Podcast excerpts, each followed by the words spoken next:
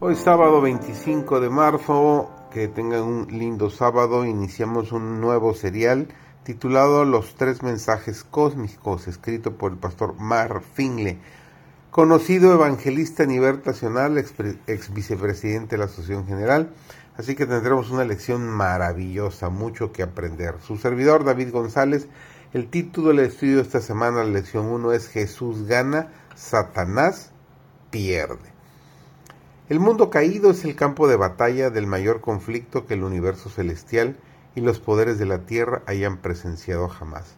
Fue señalado como el escenario en el cual se libraría la mayor lucha entre el bien y el mal, entre el cielo y el infierno.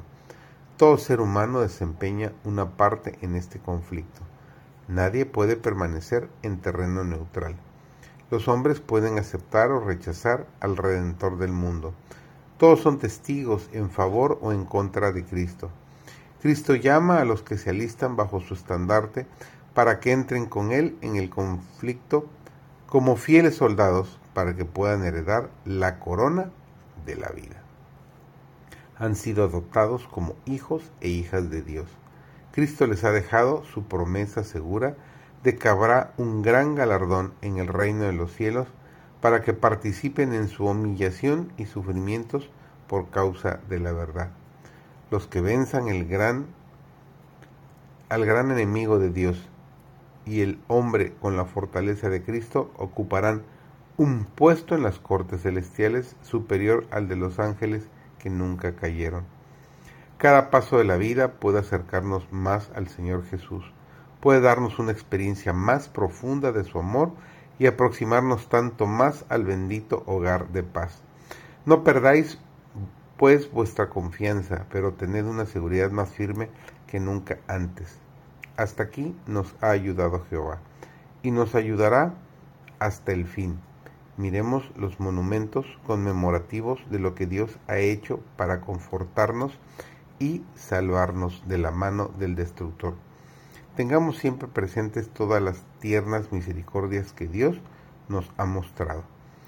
Las lágrimas que ha enjugado, las penas que ha quitado, las ansiedades que ha alejado, los temores que ha disipado, las necesidades que ha suplido, las bendiciones que ha derramado, y fortalezcámonos para todo lo que nos aguarda en el resto de nuestra peregrinación. No podemos sino prever nuestras perplejidades en el conflicto venidero, pero podemos mirar hacia lo pasado tanto como hacia lo futuro y decir, hasta aquí nos ha ayudado Jehová. Según tus días serán tus fuerzas, nos dice Deuteronomio 33, 25. La Biblia no excederá a la fuerza que se nos dé para soportarla.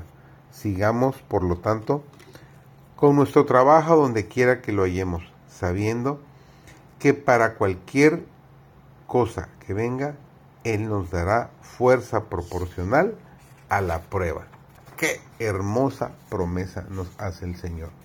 El capitán de nuestra salvación fortalecerá a su pueblo para el conflicto en el cual deberá empeñarse.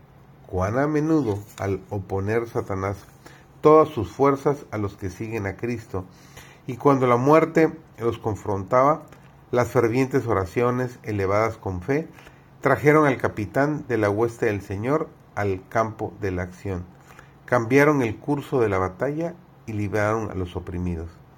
Ahora es el tiempo en que debemos unirnos estrechamente con Dios para estar escondidos cuando el ardor de su ira se derrame sobre los hijos de los hombres. Estemos listos para estar preparados para afrontar estos tiempos finales.